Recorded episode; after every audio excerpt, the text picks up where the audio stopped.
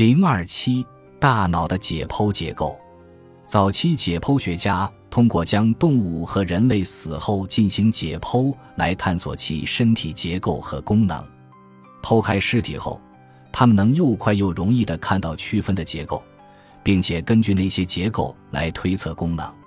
管状结构可能被推测用于输送物质，囊状结构可能被推测用于存储物质。这种对于尸体的早期探索，为研究身体的结构和功能提供了丰富的信息。然而，早期的大脑科学家也面临着一些挑战。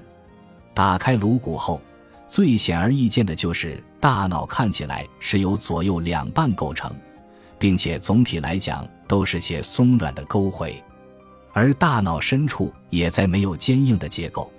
并且很少有能简单确认的特征，那些可以与其他部位相区别开来的结构，也不能立即提供其可推测的功能。然而，大量研究的确展示了一些独立的结构。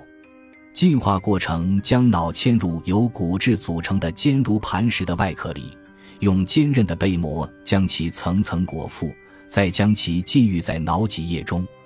这些保护层使得科学家们极难直接观察人脑的活动。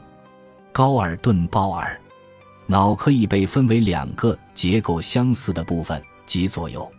脑半球的表面覆盖着大脑皮层，这是一层薄薄的灰色粘稠物质，密布着神经元包体和短而无髓鞘的轴突。大脑皮层只有约1.5至5毫米厚。因为它深深的卷曲盘绕着，其表面积比看上去的要大。